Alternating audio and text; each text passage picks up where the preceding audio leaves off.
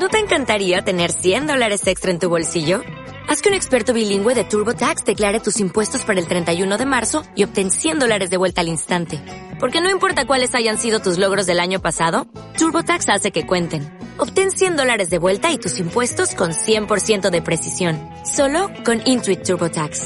Debes declarar para el 31 de marzo. Crédito solo aplicable al costo de la presentación federal con TurboTax Full Service. Oferta sujeta a cambios o cancelación en cualquier momento. Pregunto si cuando llegue yo al cielo, que me muera y que llegue a las puertas del cielo, me pregunto si, si le pregunto a Dios, oye Dios, porque lo voy a hacer, porque a mí no se me van a olvidar sus nombres jamás. Quiero pensar de que van a estar en el cielo y quiero pensar que cuando nos veamos en el cielo, se van a acordar de mí, van a ponerse felices de verme y van a poder ellos por primera vez hablarme, tener una conversación con ellos y acordarnos, decir, ¿te acuerdas? ¿Te acuerdas de que en Calcuta en el 2019, 2015, yo qué sé? Y es precisamente sobre estas amistades y amistades que quizá eh, no sean para toda la vida, pero que extrañamente son para toda la eternidad.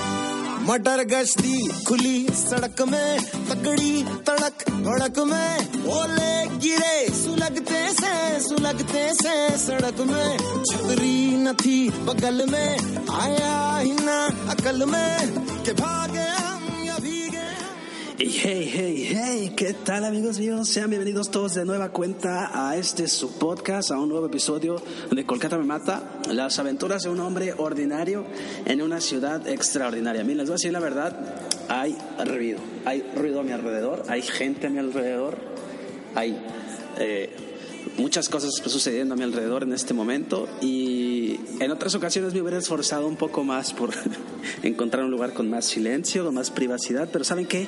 Ya lo acepté. Sí, ya, ya, me rendí. En la India no hay un solo momento en donde puedas estar solo haciendo tus cosas. Eh, no hay, no hay silencio. Así que ya decidí que si no puedes con ello, simplemente únete. Así que honestamente eh, ya tenía mucho tiempo sin hacer episodio de este podcast, entonces tenía que hacerlo y tenía que quitar cualquier obstáculo, cualquier pretexto. Así que decidí que sabes que me va a valer en esta ocasión, que haya ruido, que haya gente, simplemente me va a poner a grabar y ya. Así que disculpen si se escucha demasiado ruido, vamos a tener que aguantarnos todos. y ni modo, pues así son las cosas. Pero estoy muy contento de estar aquí, estoy muy contento de que ustedes están aquí, gracias por regalarme su tiempo. Como les decía, sí, me he ausentado un poco ya de, de grabar, la verdad es que estoy ya en la recta final de mi Calcuta. 2019, estoy ya viviendo las últimas semanas y aparte de eso es que me fui una semana a Tailandia a conocer un poco, a divertirme un poco. Estuve en Tailandia, estuve en cuatro ciudades, estuve en el sur de Tailandia, que son así como las playas, no son las islas, muy bonitas islas, la arena muy bonita, el agua muy bonita, muy azul, muy transparente. La verdad es que se parece mucho a la Riviera Maya, por si han ido en México, son playas así muy paradisíacas.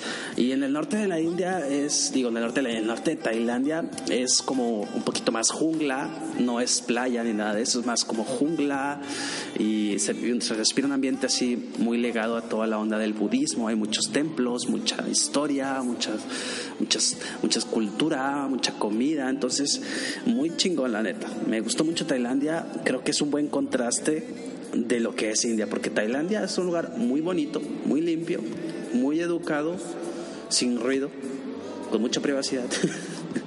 Todo lo contrario a lo que es la India. Entonces, la verdad, me gustó mucho haber ido a Tailandia. Siento que es un buen contraste y siento que es bueno conocer otro país de Asia porque no, no conocía ningún otro país de Asia, entonces eh, quizá tenía una perspectiva muy hinduista de lo que era Asia, pero gracias a que conocí Tailandia me di cuenta de que hay cosas diferentes. Entonces, Tailandia totalmente recomendado, por si gustan venir, la verdad es que se lo recomendaría. Vi muchas parejas como de recién casados, entonces me di cuenta que era como un destino para gente que se acaba de casar, como para ir la luna de miel. Pero me di cuenta, sobre todo en la playa, que la verdad es un ambiente también muy eh, de fiesta. Te encuentras muchos chicos y chicas europeos. Eh, tirando fiesta. Entonces, la verdad no estaría nada mal si se fueran eh, un grupo de amigos a divertirse, un grupo de amigas, una despedida de soltero, algo por el estilo. Siento que es un ambiente muy, muy padre para hacer esas cosas. En fin, creo que en Tailandia puedes encontrar lo que tú quieras. Te puedes ir a dar un masaje, te puedes ir a tirar a la playa, broncearte, te puedes ir, te digo, con tu nueva esposa, con tu nueva novia, o te puedes ir con tus amigos. Entonces, está muy chingón. No es tan, tan tan barato como es India, porque la India sí que barbaridad, qué cosa tan más barata, pero Tailandia tiene lo suyo y, es interesante, simplemente creo que vale la pena invertir en ese viaje. Además, fíjense, me di cuenta que Tailandia como que tiene muchas similitudes con México. Las calles, como que la actitud de la gente, la comida un poquito se parece incluso. Y en Tailandia sí hay carne, entonces lo cual lo hace todavía más atractivo y, hay, hasta tacos. Por alguna razón como que al tailandés como que sí le gusta la onda mexicana y vi muchos tacos vendiéndose en las calles. Obviamente el taco, la versión americana de los tacos, pero al final de cuentas, vaya, son tacos, quesadillas, burritos. Entonces, eso en la India no para nada, no hay, no existe. Entonces, eso me, sorprendió y me, pareció algo muy, muy interesante, muy bonito. Eh, creo que se nota por mi, la manera en la que me estoy expresando que ya estoy hasta la madre de la India. y que ya quiero salir corriendo de aquí. La verdad es que sí hay un poco de eso, creo que ya estoy a punto de cumplir tres meses aquí y, creo que es más que suficiente ya para mí. Eh, creo que ya, creo que lo que más me está costando últimamente es precisamente esto de, soy una persona que como que a veces disfruta de la soledad y que requiere a veces de tener cierto momento de privacidad para, para hacer cosas, para, yo qué sé, escribir, para, para hacer este tipo de episodios, para eh, eh, tocar guitarra, para leer, yo qué sé. Y, y, aquí como que en la India no es posible hacer eso porque para empezar vivo en un lugar donde comparto mi habitación y en segundo lugar porque siempre hay ruido y siempre hay gente en la calle y como hay tanta, tanta gente en la calle como que a huevo tiene que haber un indio a mínimo 5 metros de distancia de ti, a lo menos. Aunque te escondas en un lugar oculto, siempre va a haber alguien cerca de ti y cada minuto va a estar pasando alguien enseguida de ti. Y, creo que es porque simplemente hay demasiada gente en este lugar y la verdad es que ya, creo que me empieza a cansar ese, esa onda y ya quiero un poquito de quiero un poquito de casa y creo que ya estoy listo para regresar. Pero bueno, mientras llega ese momento, aquí seguimos, aquí estamos echándole ganas a la vida, trabajando. He seguido con mis actividades por ahí, eh, yendo a las casas. Ya les he platicado de algunas de las casas a las que uno como voluntario puede venir a trabajar aquí. Les platiqué de Dayadán con los niños, les platiqué de Caligat. Eh, voy a hacer un episodio con el favor de Dios, voy a hacer un episodio con unas amigas mías, unas voluntarias que están aquí, que trabajan en las casas donde solamente mujeres voluntarias pueden trabajar. Entonces, me interesa mucho que ellas, como mujeres, platiquen sus experiencias, su perspectiva y también el lado femenino ¿no? de, de, todas estas experiencias. Al final de cuentas, yo les comparto lo que yo veo y muchas veces eh, percibo las maneras de manera distinta a lo que lo hace una mujer. Entonces, me interesa mucho que una mujer también les comparta cosas a ustedes. Entonces, próximamente, con el favor de Dios, estaré trayendo un episodio en donde amigas mías les vendrán a platicar de, de casas donde las mujeres trabajan y trabajan con niñas o trabajan con mujeres adultas, lo cual lo hace muy interesante. Y en esta ocasión les quise platicar, bueno, de, otra de las casas. Y más que platicarles de lo que hago en una de, de las casas, creo que es un tema que, que quiero compartirles porque ya, por ejemplo, que ahorita les estoy platicando que ya llevo un tiempo aquí viviendo, ya tengo tres meses, eh, ya de repente la gente que veo todos los días empieza a ser como una rutina, la gente se empieza a acostumbrar a mí. Aquí donde vivo, por ejemplo, en el lugar, en la casa donde vivo, pues ya la gente, la gente que trabaja aquí ya se sabe muchas veces mi nombre, eh, saben eh, de dónde soy, no saben más o menos mis horarios. Me da risa la señora que limpia mi cuarto, porque aquí limpia mi cuarto todos los días, una señora. Entonces mi señora ya, digo mi señora, la señora que limpia mi cuarto eh, ya sabe más o menos a qué hora tomo la siesta, entonces se espera un poquito para que yo salga de la siesta para empezar a limpiar el cuarto. Entonces me pide permiso, me habla por mi nombre. Entonces se empieza a hacer como ya una rutina muy bonita aquí. También a lugares, a los lugares donde vas a trabajar, pues ya la gente te empieza a llamar por tu nombre, ¿no? Ya cuando llegas tu primer día, como que te ven feo, como que la gente que aquí, las, las, sobre todo las masis y los trabajadores sociales que trabajan en las diferentes casas donde hacemos voluntariado, como que, imagínense, pobres de ellos, la verdad es que todos los días, yo los entiendo, porque imagínense, todos los días han de estar eh, trayendo gente, bueno, viendo gente nueva voluntarios nuevos. Muchas veces estos voluntarios vienen nomás por uno o dos días, una semana. Entonces, ha de ser difícil para ellos. Imagínense que ustedes en su trabajo todos los días llegan un güey nuevo por uno o dos días y luego se va. Y luego, según él quiere hacer todo y no sabe hacer nada. Entonces, imagínense el estrés con el que yo por eso los comprendo mucho y trato de, de ponerme más de su lado y trato de ser más paciente, porque la verdad es que siento que ellos están siendo muy pacientes con nosotros, aunque a veces muchos voluntarios se quejan de que es que me vio feo, o es que son muy bruscos o es que como que hacen las cosas así como que ya muy sin tacto, sin tanto tacto. Y yo me pongo a pensar, bueno, pues que seguramente ya estarán hasta la madre de, voluntarios, de gente extranjera que viene aquí sin, sin a saber hacer nada y que para empezar se viste raro, se viste con ropa según ellos de la India y, y vienen aquí a querer poner sus propias reglas cuando pues así no funciona. Entonces siento que igual esa gente estará hasta la madre, pero cuando empiezas ya a, frecuentar, cuando empiezas a ir más tiempo, cuando empiezas a ser constante, cuando ya tienes semanas o meses, como es mi caso, ya trabajando aquí, pues obviamente esa gente también ya se empieza a ablandar un poquito su corazón, empiezan a confiar más en ti, te ven, eh, llegas por la mañana o por la tarde, te sonríen, te saludan, ¿cómo estás? Eh, se preocupan por ti, te empiezan a platicar cosas, de repente también se empiezan a, involucrar ya de manera más personal, te empiezan a platicar de sus familias, de sus hijos, de que van a tener una boda, de que su hijo se fue a vivir a no sé dónde, entonces ya empiezas a hacer realmente una relación y las cosas empiezan a cambiar las cosas van cambiando conforme ya vas teniendo un poquito más de tiempo y de presencia en este lugar. Entonces la gente te empieza a conocer, la gente empieza a confiar más en ti, te empiezan a sonreír más y tú mismo te empiezas a encariñar un poquito más con la gente. No solamente con la gente que trabajas, con las masis, con los trabajadores sociales, con las sisters, sino también te empiezas a encariñar con, si trabajas con pacientes enfermos, te empiezas a encariñar con estos pacientes, te empiezas a aprender sus nombres. Imagínate que tú llegaste en tu primer día a Caligat, ¿no? Y viste a una persona en la cama, tirada, toda jodida ahí, eh, muy enferma y te dio miedo acercarte porque no sabías ni cómo acercarte, porque no tenías experiencia o porque te daba miedo, a lo mejor tenía una enfermedad que parecía contagiosa y tú no sabías ni qué hacer, no sabías si acercarte o no acercarte, o si te fuiste a Dayadán a, a, trabajar y, y, de repente llegaste a la casa y viste un niño que no se podía mover, que tenía una parálisis, que necesitaba de tu ayuda para poder comer y que cuando le metías la cuchara a la boca, la comida se caía de su boca porque no puede masticar. Entonces, de repente, en tu primer día estás así como que congelado, pero conforme van pasando los días, conforme van pasando las semanas, como que tu cuerpo se empieza a soltar, te empieza a adaptar a la situación, tú mismo empiezas a entender sobre todo si acompañas esta experiencia con rezando y, vinculando tu espíritu con ellos, empiezas a entender las cosas, a darles un significado, a darles un porqué, ¿no?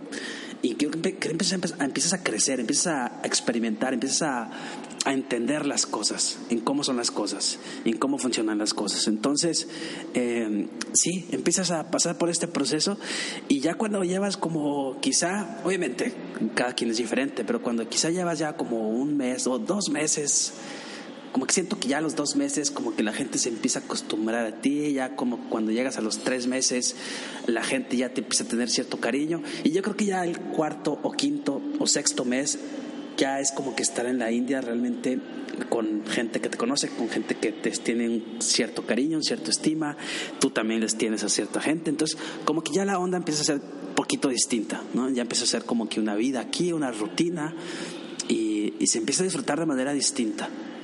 Entonces, eh, en esta ocasión, en este episodio les quiero platicar de eso, de las amistades, amigos que, que empiezas a hacer. Y muchas veces es curioso porque estas amistades a veces ni siquiera has tenido alguna conversación con ellos, una conversación real con ellos. Has estado con ellos, has estado acompañando con ellos, has estado presente con ellos, los has abrazado. A lo mejor les has cambiado la ropa, a lo mejor les has limpiado la popó, a lo mejor los has bañado a lo mejor les has leído, yo qué sé, has hecho alguna cosa, a lo mejor nunca has tenido ni siquiera alguna conversación, muchas veces ni siquiera saben cómo se llama, ni siquiera sabes cómo te llamas, ni siquiera, saben cómo te llamas y tú ni siquiera sabes cómo se llaman ellos. Pero al final de cuentas eh, se, se ven las caras todos los días y siento que comparten como que cierto vinculito ya y y lo hace eh, las experiencias que se hagan todavía un poquito más especiales y que las puedas guardar cada vez más en tu corazón. Entonces, miren, les quiero contar una historia. Eh, una historia que, las historias que les he compartido, por ejemplo, en el episodio de Dayadan, la historia de Lala o la historia de, de, de en cómo llegamos de Caligat, del templo a Caligat, la casa de la gente que está enferma. Y les conté esas historias, pero realmente estas historias las, las escribí yo. Eh, digo, están basadas en hechos reales, pero al final de cuentas pues, yo las escribí. Son historias que yo estoy contando y que no son verídicas, pero basadas en hechos reales. Pero en esta ocasión les quiero platicar una historia real que, que a mí me pasó hace ya algunas hace ya algunos meses pasó sucedió en las primeras semanas que estuve aquí en la India pero no, no lo había querido compartir aún porque quería que todavía se desarrollara quería saber a dónde iba. Cuando sucedió este acontecimiento que para mí fue muy especial sabía que lo tenía que contar aquí sería que lo quería compartir pero dije lo voy a guardar voy a dejar que como que se eh, que se vaya alimentando un poquito, voy a darle tiempo para saber a dónde va todo esto. Y, creo que ya ahorita estando en mis últimas semanas, eh, creo que ya entendí y precisamente es la onda que les quiero compartir hoy. Y es precisamente sobre estas amistades y amistades que quizá eh, no sean para toda la vida, pero que extrañamente son para toda la eternidad Ah, cabrón, este está medio raro, ¿verdad? Está medio confuso, pero a ver, déjenme trato de explicarles con esta historia. Así que pues nada, esta es la historia, mi historia de Nabo Jibon.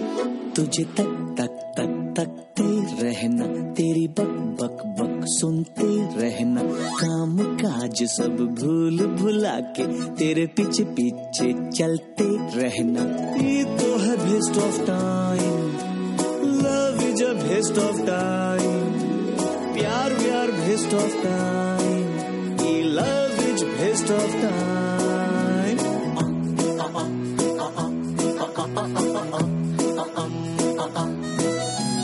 फिर भी सोच लिया हूँ Miren, cuando recién llegué aquí a Calcuta y que llegué aquí al BMS, que es el lugar en donde yo vivo, yo duermo en un dormitorio en donde hay seis camas y es un dormitorio de puros hombres. Entonces, cuando yo llegué, recuerdo que había otras tres personas en esa habitación.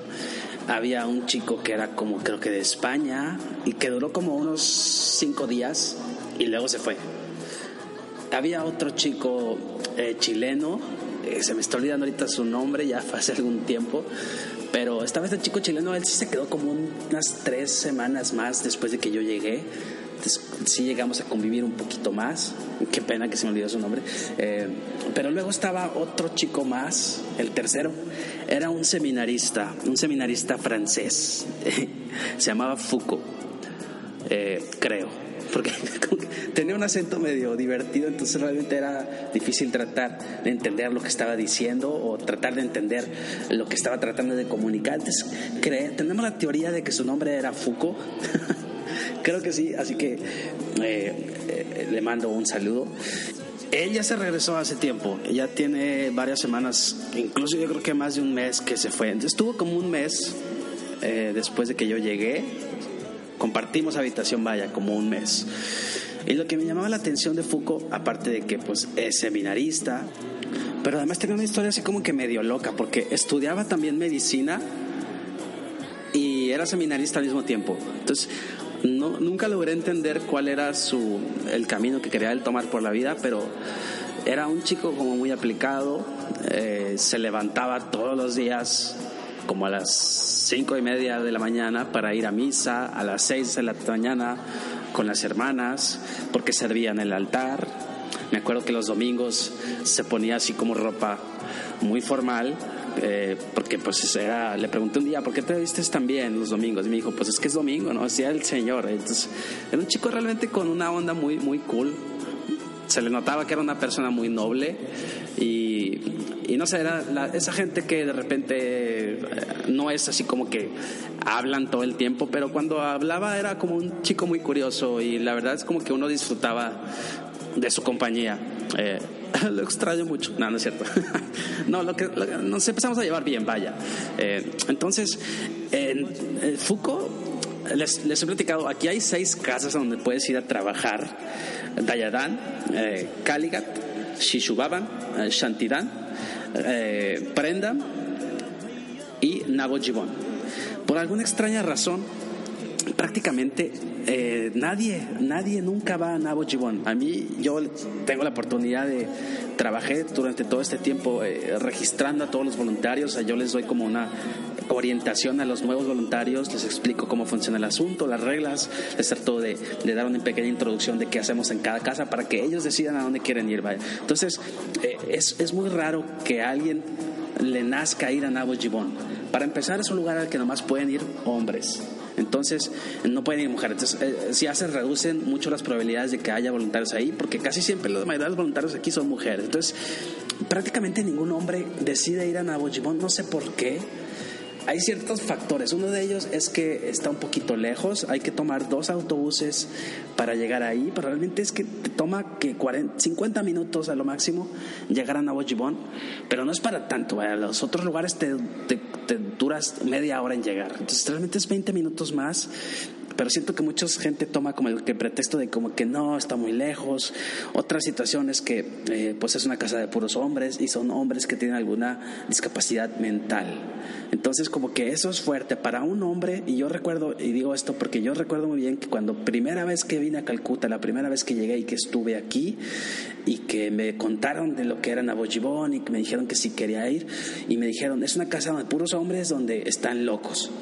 No, yo me imaginé que iba a ir a trabajar como una especie de, de, ¿cómo se dice? Este, el, manicomio, no sé cómo se manicomio. No sé, ¿dónde está la gente loca? Entonces dije, no manches, eso va a ser súper pesado, es súper difícil. que tal que una de esas están así? Me imaginaba la gente con camisas de fuerza, ¿no? así, locos totalmente, ¿no? Asesinos seriales. Entonces yo decía, qué fuerte ha de ser eso. Aparte, como que qué raro no tengo ninguna experiencia yo, ningún conocimiento, entonces como que sí de repente como que eso era a mí lo que me alejaba de ir. Y, y les digo, normalmente este lugar es, está solo, a menos de que vengas en verano o en diciembre, enero, que es como que eh, épocas donde hay vacaciones, hay mucha gente. Entonces, en verano hay mucha gente de Europa, de España, de Estados Unidos. En invierno hay mucha gente de Argentina, de Chile, de Nueva Zelanda, de Australia. Entonces, como que hay tanta gente que realmente las casas se llenan y hay que mandarlos a algún sitio por fuerza, ¿no? Entonces, ahí es donde casi siempre es donde cuando mandan gente a Nabo por ejemplo. Pero cuando hay gente, por ejemplo, las épocas entre septiembre a diciembre o entre febrero y, y mayo, que es como que temporada baja de voluntarios, temporada baja, entonces casi no hay gente, entonces realmente como que puedes escoger a dónde ir. Entonces les digo, el punto es que Nabo casi siempre está solo, pero por alguna razón Foucault decidió, por sus huevos, ir a, a Nabo y le encantaba. Me acuerdo que siempre llegaba todos los días, porque como está un poquito lejos, siempre llegaba un poquito tarde más de lo normal, ¿no? Entonces, para, cuando él llegaba a, donde comemos todos los voluntarios aquí reunidos en, BMS, en la, en la, casa donde vivo, ya todos estábamos de que comiendo, entonces él apenas iba llegando y siempre llegaba como que muy emocionado y le decíamos, ¿cómo te fue hoy, Foucault? Y luego pues empezaba a hablar con su inglés así medio raro, a tratar de explicar sus experiencias en Aboyubón. Y siempre le decíamos, pobre Foucault, está siempre solito.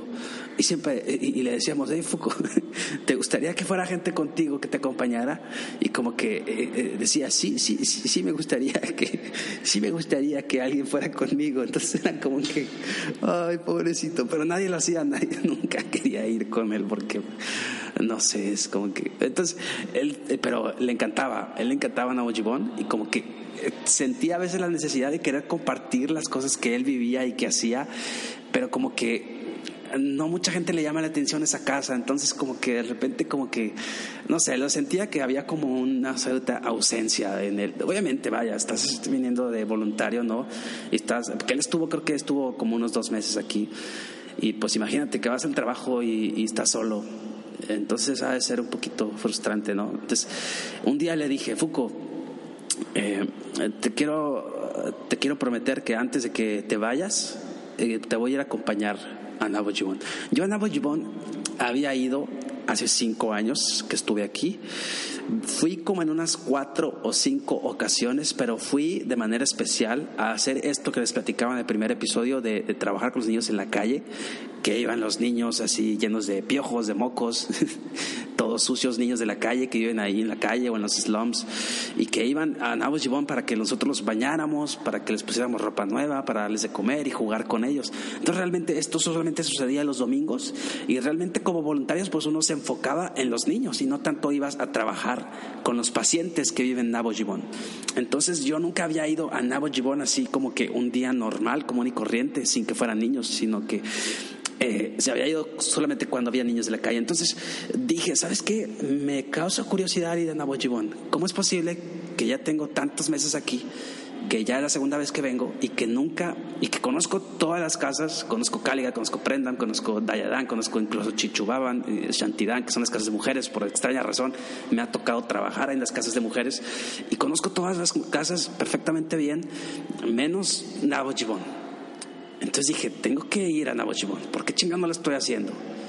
Aparte como que me entró esta onda de decir, ¿sabes qué? Me tengo que incomodar a mí mismo, o sea, tengo que salir de mi zona de confort y tengo que hacer algo que, a lo que no esté acostumbrado, tengo que hacer algo que me, no sé si la palabra sea que me moleste, pero que me cause conflicto, que me saque de mis casillas, que me, eso, que me saque de mi zona de confort y, que me haga crecer, ¿no?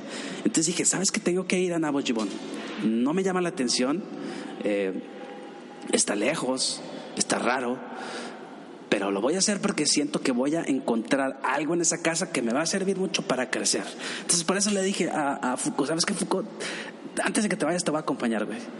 Y quiero ir contigo a Nabuyuan. Y no, hombre, la sonrisa que hizo el, Foucault fue como que se le iluminó el mundo. Imagínate, fue como su sueño. Yo creo que siendo el seminarista y que iba todos los días a misa y que se la pasaba orando en las adoraciones y el rosario, yo creo que su primera intención, su primera petición a Dios era, por favor, mándame a alguien que me acompañe Dios, a Entonces yo creo que esa cara que hizo cuando le dije que lo quería acompañar fue una sonrisa y una emoción de decir, sí, sí, o sea, no mames, que qué chingón. Obviamente no me dijo eso, ¿verdad? Porque no habla español así de esa forma, pero dijo, no, sí, sí, es muy bien, acompáñame, y así emocionado. Entonces dije, ay, qué bonito.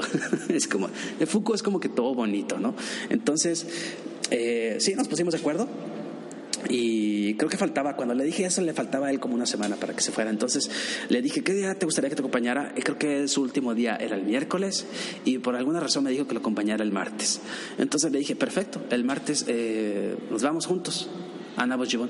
Aparte era curioso porque fíjense, a donde yo voy a trabajar eh, compartimos el primer camión, o sea, no que nos vayamos juntos, pero a veces yo me subía al camión y en ese mismo camión iba Fuco. Entonces, como él tiene que tomar dos camiones y yo nomás tengo que tomar uno para ir a donde yo trabajo, eh, muchas veces nos topábamos en este camión y como que él no entendía, muchas veces él creía que yo iba a ir a Nabojibón y me veía, las primeras veces que me vio subirme al camión, era como que, oh, también vas a Nabojibón y yo, no, no, no, voy a otro lado y era como que, ¿a dónde chingados tienes que ir? Si nadie se sube a este camión, nomás la gente que va a Nabojibón. Entonces, eh, de repente como que eh, nos topamos en el camión. Entonces le dije, bueno, vamos a ponernos de acuerdo y vámonos juntos.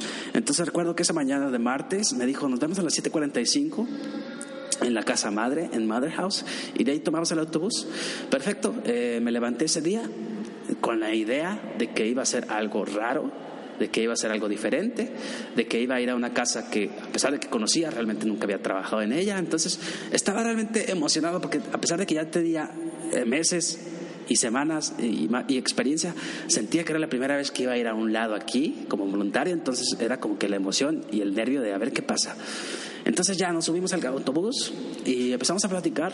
¿no? Pues es interesante, siempre a mí me llama la atención platicar con jóvenes que tienen mi misma edad. Creo que hasta Foucault era unos dos años menor que yo y que son eh, seminaristas, gente muy entregada, muy eh, eh, ligada a su fe, a Dios. Entonces era interesante platicar con él. Entonces íbamos platicando y entonces yo me empezaron a salir recuerdos de cuando iba a Nabojibón hace cinco años, y de, porque es un trayecto que les digo medio largo, y luego hay que caminar como en una calle, que está como en, ya en un, en un barrio ya muy eh, eh, en el interior de Calcuta. De hecho ya ni siquiera es Calcuta, o sea, tienes que cruzar el río, el río Jugli, y te tienes que ir al otro lado del río y el otro lado del río ya no es Calcuta, es como que la ciudad hermana, vaya, se sigue considerando Calcuta así para términos generales, pero técnicamente ya es la ciudad de Jaura.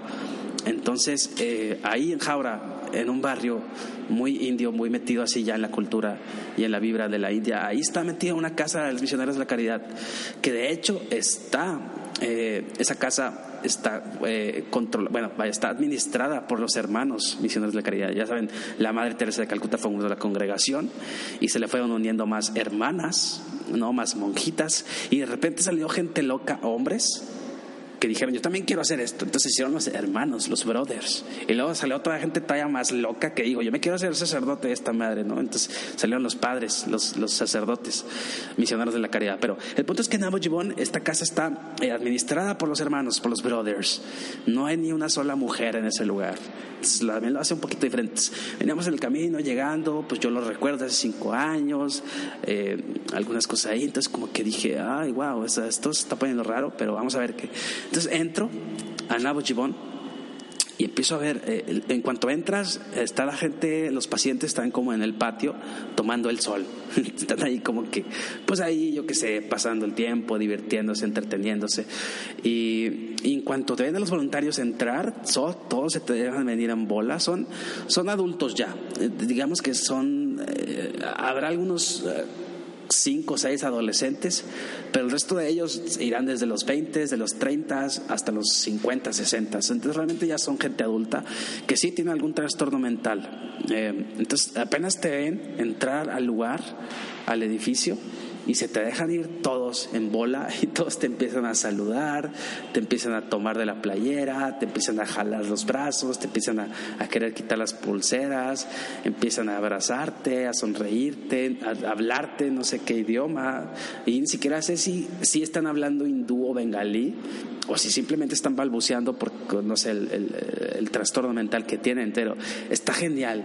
me acuerdo que, que, sentí que eran como niños. A pesar de que eran adultos, eran como niños. Entonces, se me hizo muy padre, muy buena onda. Esa fue mi primera impresión. Entonces empecé a platicar ahí con algunos de ellos, empecé a jugar con algunos de ellos, dejé mi mochila eh, ahí en una esquina y me puse, estaban algunos jugando ahí con una pelota, me puse a jugar con la pelota y dije, oye, este lugar está bastante bien, me gusta.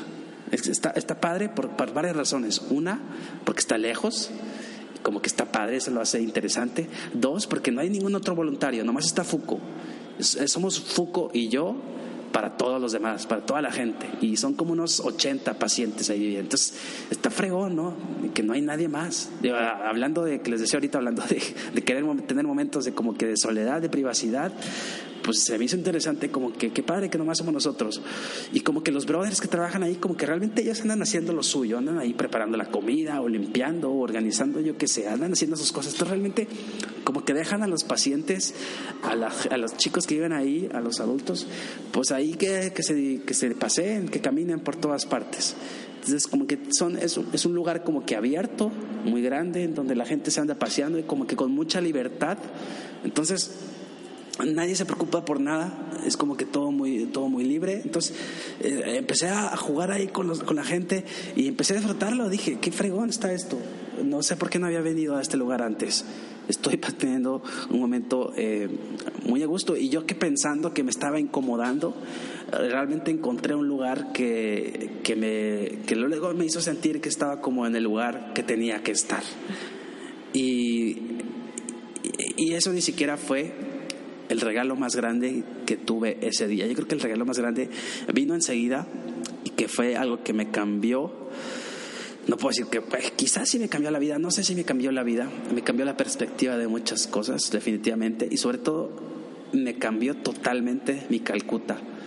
Mi Calcuta 2019, mi Calcuta, y me sí, sí me cambió la vida. O sea, sucedió algo que eh, para mí era como que cuáles eran las probabilidades de que, de que eso sucediera y qué chingón que me pasó. Eh, Resulta que estando yo en el patio jugando con estas personas, con estos señores, estos adultos a la pelota, de repente escucho a mis espaldas la voz, una voz que yo conozco perfectamente. Y es una voz que estaba diciendo, balón, balón, balón. Y entonces yo dije, wait a minute, esperen un momento. Yo conozco esa voz que está pasando aquí y volteo y lo veo, güey. Una emoción, neta, no saben la emoción que me dio. El corazón sentí que se detuvo y al mismo tiempo se detuvo unos cinco segundos y lo pum, dio un latido recargado. Vi a mi niño, a Joaquim. ¿Se acuerdan de Joaquim? ¿Se acuerdan que les conté en el primer episodio de Dayadan? Eh, les platicaba las historias y al final de cuentas que me habían asignado a darle clases a un niño que parecía que estaba loco y que parecía que me iba a asesinar en un principio y que le tenía miedo, pero que conforme fueron pasando las semanas y los meses me fui encariñando con él hasta que pues, se convirtió en mi niño. O sea, Joaquim y yo nos hicimos como best friends. Y cuando yo regresé a Calcuta, hasta en esta ocasión, en este año, y que volví a Dayadan porque me moría de ganas por verlo, me dijeron que se había ido, o sea, que lo habían, que como ya había crecido, obviamente Dayadan es una casa de niños, entonces cuando dejan de ser niños, cuando cumplen los 18 años, pues se tienen que ir, ¿no? Entonces me habían dicho, yo traté de investigar un poco, le pregunté a las hermanas, le pregunté a las más y le pregunté a los voluntarios que tienen más tiempo aquí, les dije, ¿no saben alguno de ustedes dónde está Joaquín? Y me dijeron, sí, pues es que se tuvo que ir y pues seguramente se fue a una casa que ni siquiera es de las hermanas de la caridad, se fue a alguna casa del gobierno, eh, el gobierno también tiene programas en donde eh, pues asisten y, reciben a gente que huérfanos que no tienen gente, que no tienen familia para cuidar de ellos. Entonces, creo que Joaquín se fue a una de esas casas, me dijeron. Y a mí me llegó mucha tristeza, dije, pues nunca lo voy a volver a ver. Y me dijeron, y, y le pregunté, ¿dónde está esta casa? Igual y puedo ir a visitarle. Y me dicen, no, creo que Joaquín, porque pregunté de varios, pero lo que más me importaba era Joaquín. Este, y me dijeron, creo que Joaquín se fue a una casa que está como unas dos horas de aquí. Y nadie me decía exactamente cuál era la casa, o nadie sabía realmente cuál era la dirección de esa casa. Entonces, realmente dije, es una misión totalmente eh, complicada. Entonces, creo que me voy a quedar con las ganas de ver a mi niño.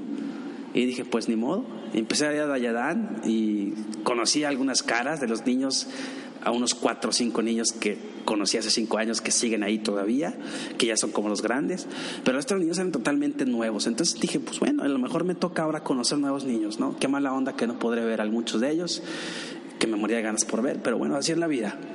Entonces de repente voy a este lugar, a Nabo Gibón, eh, con el Fuco, y de repente escucho esto que les digo, balloon, y volteo, y es Joaquín.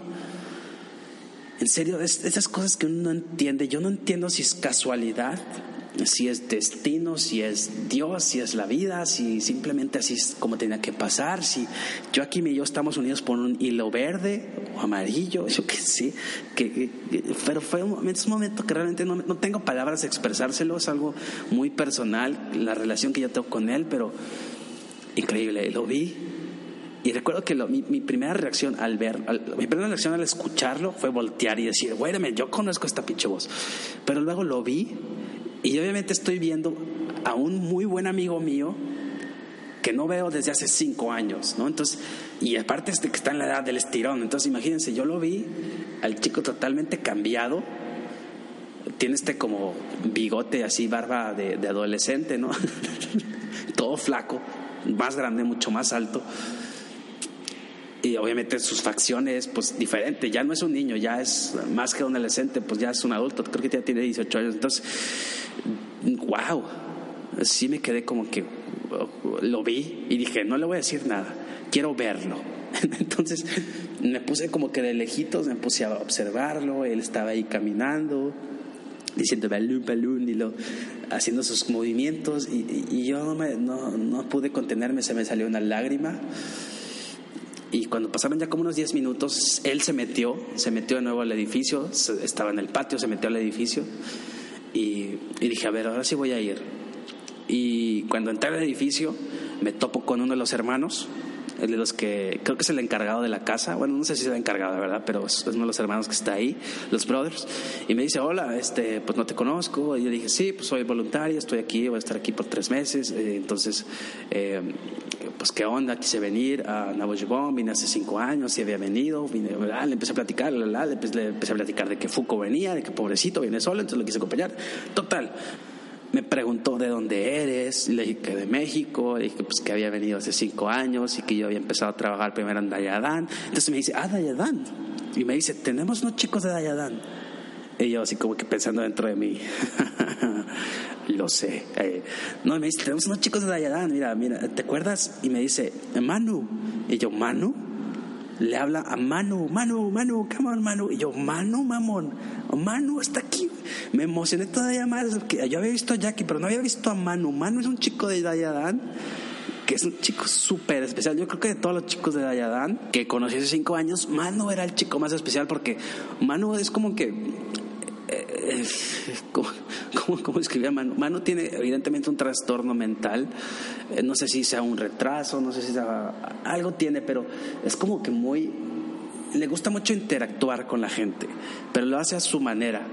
Es un chico que no puede hablar, es un chico que como que nomás balbucea, es un chico que eh, camina, pero que la mayor parte del tiempo como que se sienta y, es un chico que te gana, es un chico que lo ves y te encariñas con él y lo quieres abrazar, pero no se deja abrazar, pero, pero y luego te pide que le des un beso y luego te pide que le des otro. Entonces, eh, Manu es un chico que, miren, empieza a hacer ruidos.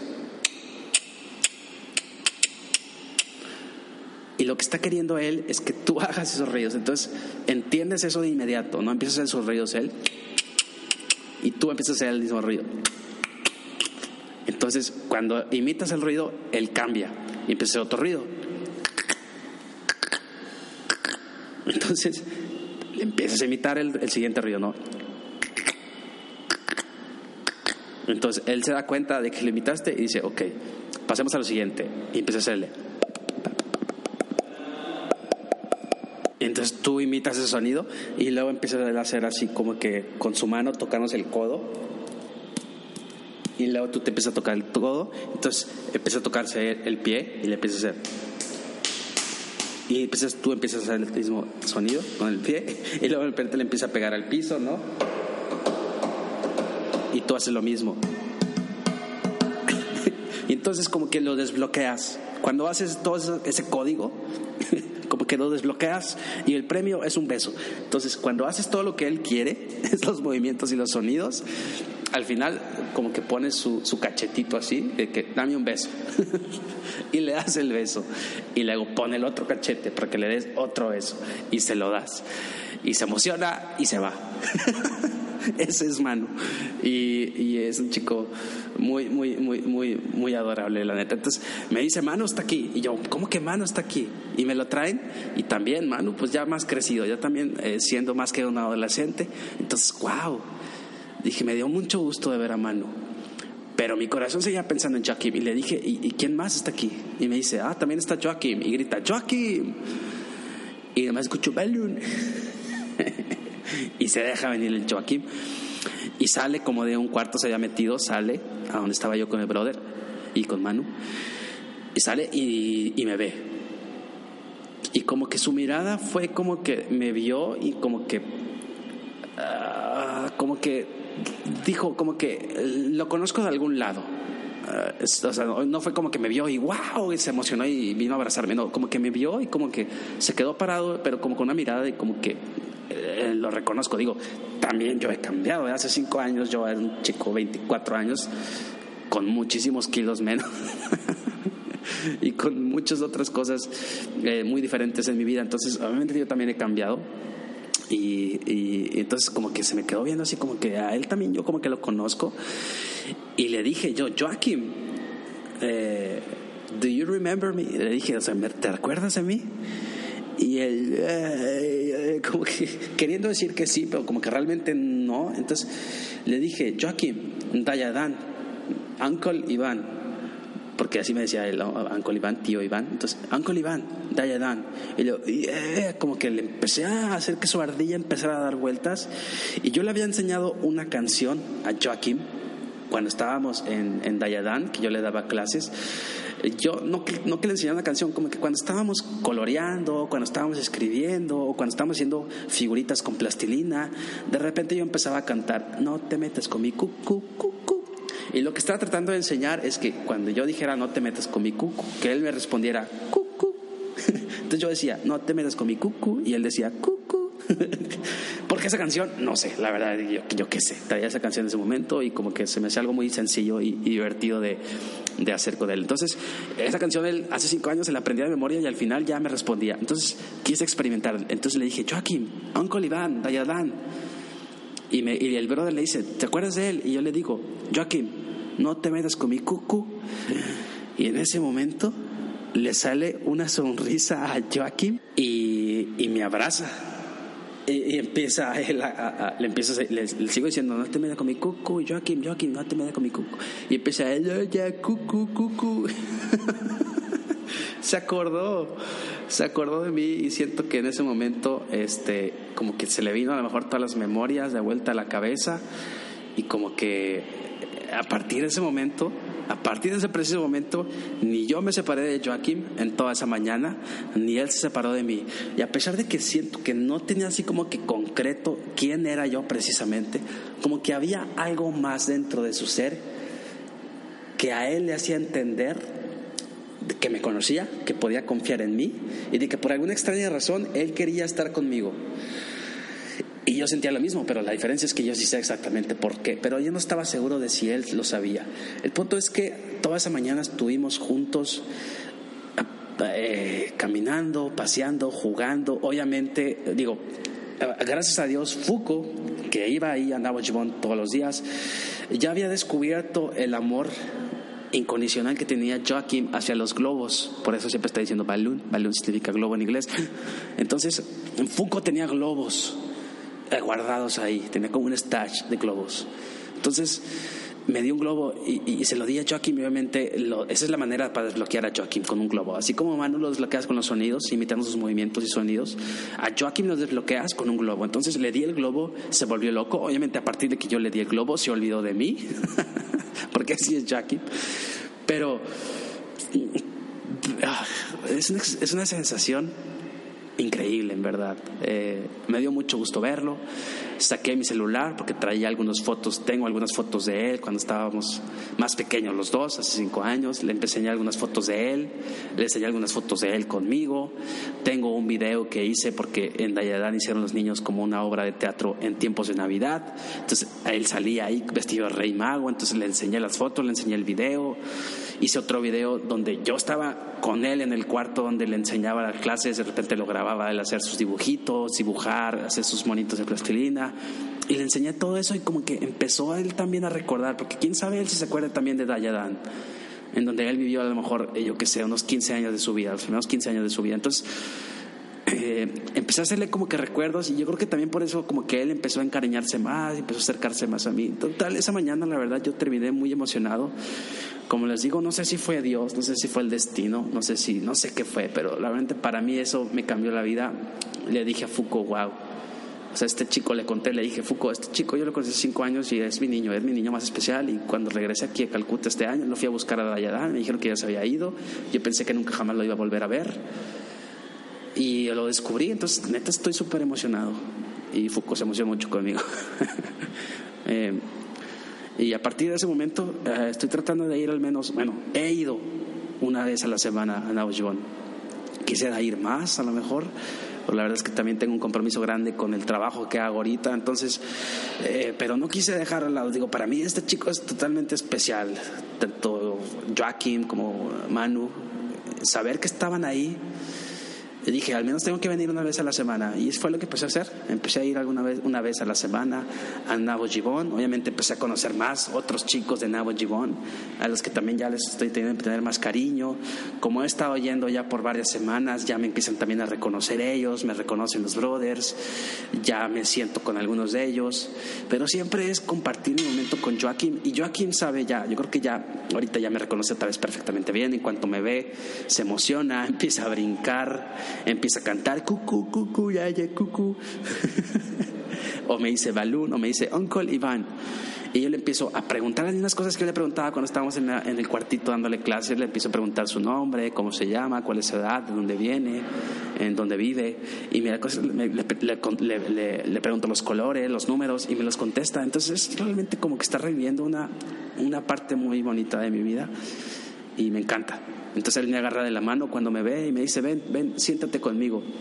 Y me lleva así como a un lugar separado, como que me lleva a un lugar eh, donde quiere él estar cómodo y me dice que me siente con él y me dice fun, fun y empieza a cantar este We are the world, we are the children, justice. Y empieza a decir justice, singing Justice era otro chico de Ayadán que cantaba y que en uno de los videos que yo le enseñé a mi celular le enseñé a Justice cantando We are the world de Michael Jackson entonces como que, me está diciendo quiero ver las fotos, quiero ver los recuerdos y me dice Justice y me dice Binoy, Binoy Trump Vino era un chico que tocaba las baterías eh, en Dayadan, ¿no?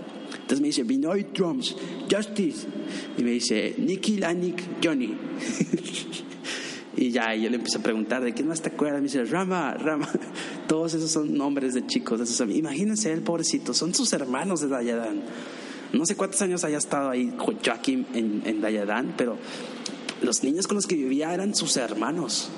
De repente lo sacaron de ahí y lo mandaron a Nabo Gibón solamente con Manu, pero quién sabe qué tanto extrañe, qué quién sabe qué tanto realmente recuerde las cosas, pero cuando me ve a mí, él sabe que yo tengo fotos y videos en mi celular, entonces inmediatamente me pide y vemos videos y vemos y las fotos y se emociona mucho. Entonces, es, es, siento que en esta experiencia para mí 2019 Calcuta fue yo creo que el regalo más grande que Dios me dio, de volverlo a ver a él. Y estoy muy contento.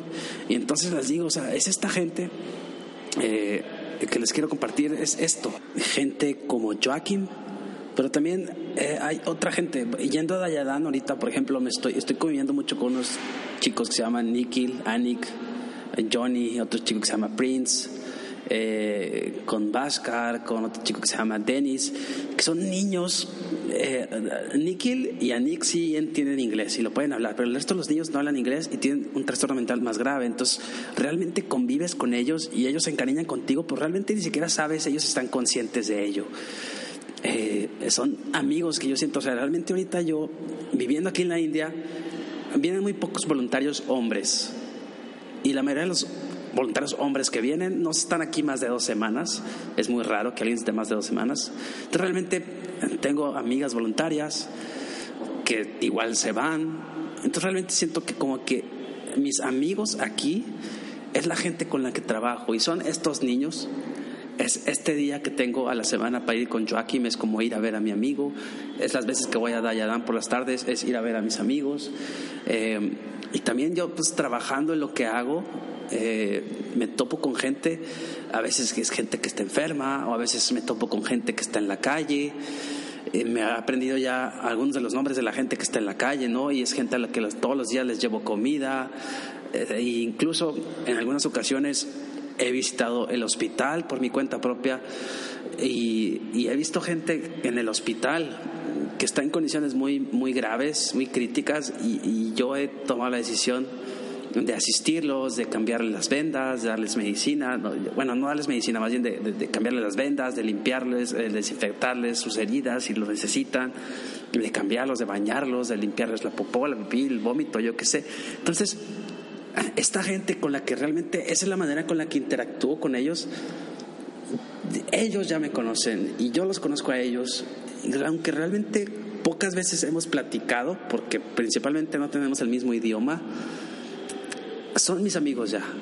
Y sé que son mis amigos y sé que confiarían en mí si yo les pidiera de que, oye, acompáñame, oye, ¿sabes qué? Levántate y vamos a este, a este otro lugar. O ¿sabes qué? Este, te voy a traer algo de comer y, si se lo traigo, se lo va a comer. Confían en mí.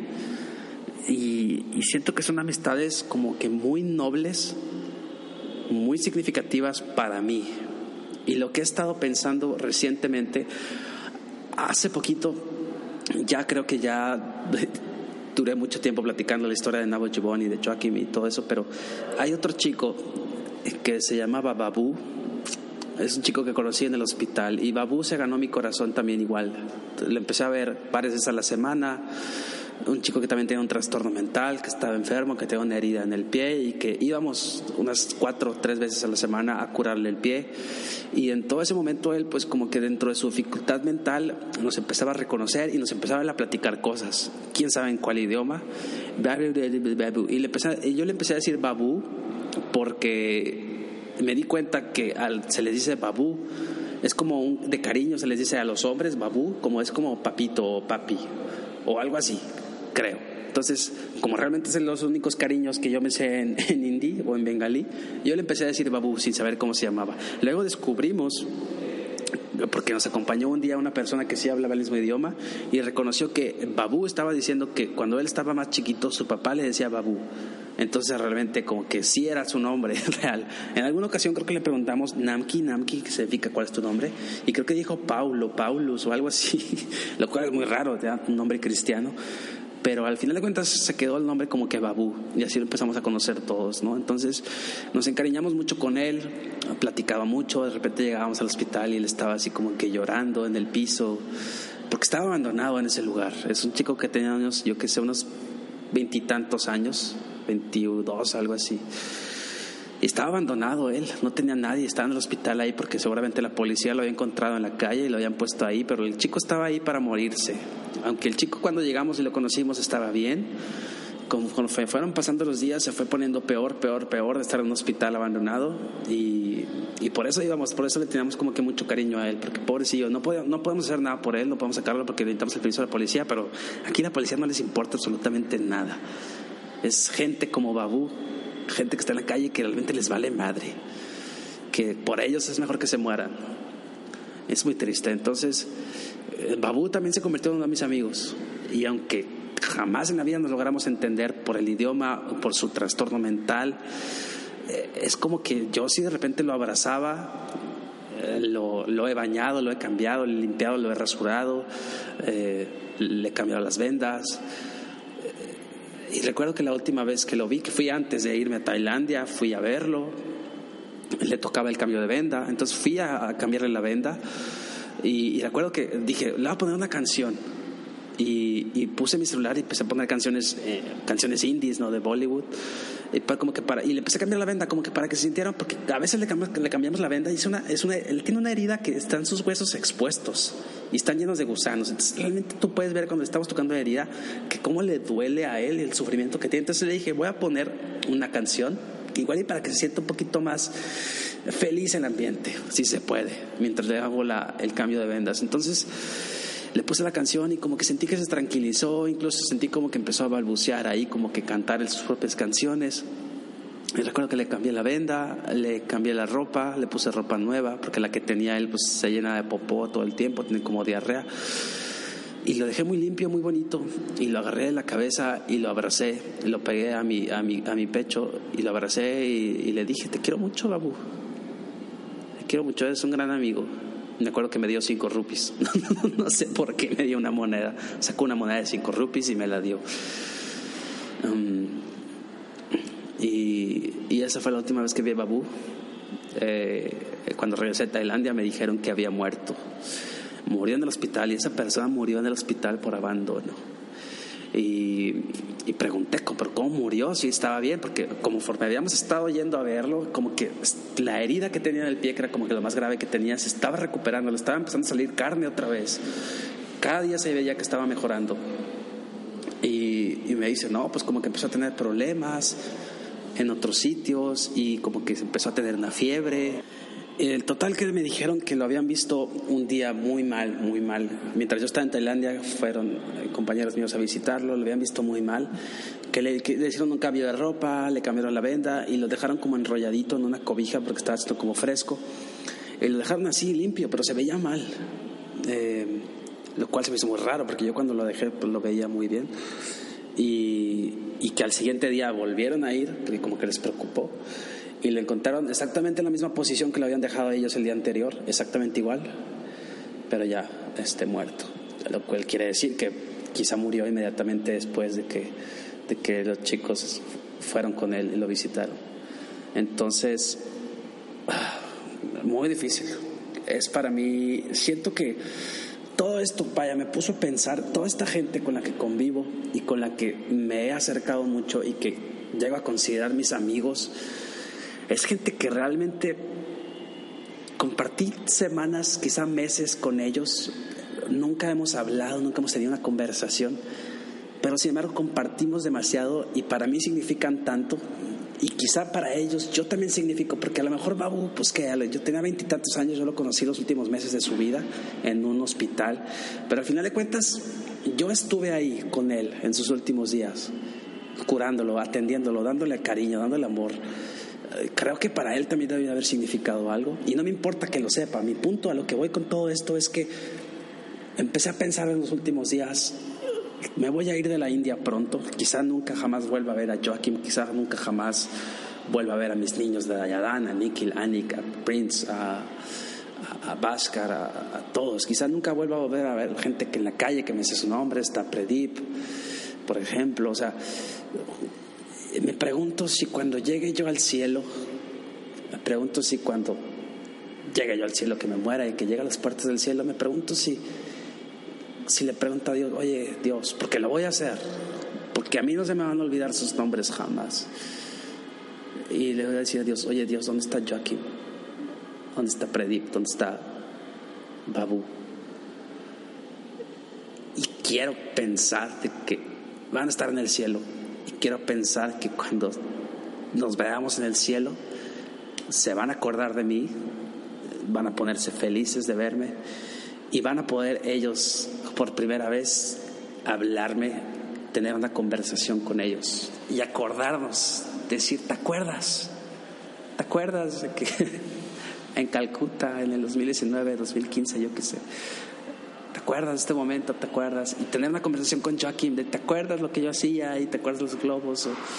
y Babu diciéndome, ¿te acuerdas cuando me fuiste al hospital y que me fui sin despedirme de ti? Y todo eso. Entonces, wow, realmente, honestamente, siento que con Joaquín, con toda esta gente, siento que tengo incluso una amistad más fuerte de lo que a veces siento que tengo, a veces regreso a casa y llamo amigos a cierta gente que realmente pues están presentes en tu vida, pero amigos, amigos realmente quizá no son tanto. Entonces, realmente para mí, chicos que he conocido aquí en la India, sí son totalmente mis amigos, significan más para mí y, realmente es gente que me emociona ver después de que me muera y que llegue al cielo.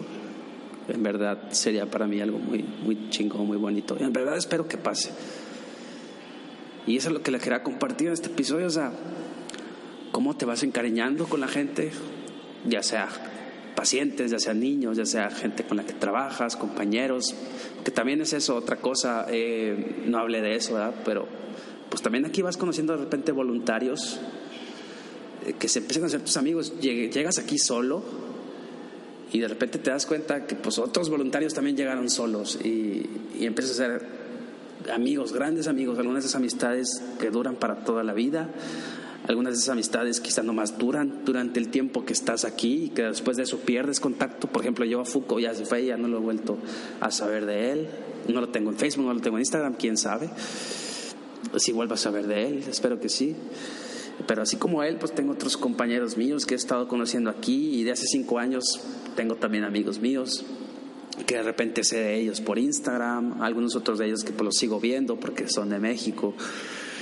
Eh, entonces, pero qué, qué fregón, ¿no? Que estas experiencias que para uno son como que muy íntimas, o muy personales y muy crudas, porque vimos bien estos lugares y como que realmente se enfrenta con lo más oscuro de su ser y no, en no, no, oscuro en el sentido maligno, sino lo más oscuro como que lo más interior, lo más profundo de su ser.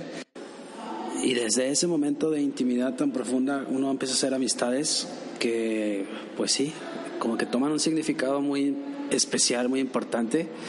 Y pues al final de cuentas también son cosas que que terminan estando ahí para toda la vida, pero, pero más que esas amistades, que a lo mejor todo el tiempo son las que consideramos en nuestras vidas, o como que hoy me quise enfocar en esas amistades de gente que a lo mejor no está contigo en tu cumpleaños, no está contigo en una Navidad, no está contigo cuando pierdes un ser querido, no te escribiendo un mensaje, no nada. Simplemente gente que está conectada a ti de manera tan especial que son amistades que como le decía un principio, a lo mejor no son para toda la vida, pero son para toda la eternidad, porque a lo mejor en la vida los viste unos cuantos meses, años, quizá, pero en el cielo quizá van a estar ahí siempre, van a ser tus personas favoritas. Amigos, pues eso sería todo en esta ocasión, eso sería todo en este episodio. Eh, tengo que ir a comer, tengo hambre. Así que les mando un tremendo saludo a todos y gracias por haber estado conmigo en este episodio. Eh, nos vemos luego. Namaste. फिर दे गई झांसा। वही मुझे फांसा। तेरी ऐसी की हो ताजी ज़िंदगी। मैं का नया पासा। फिर दे गई झांसा। वही मुझे फांसा। चिरकुट ज़िंदगी यू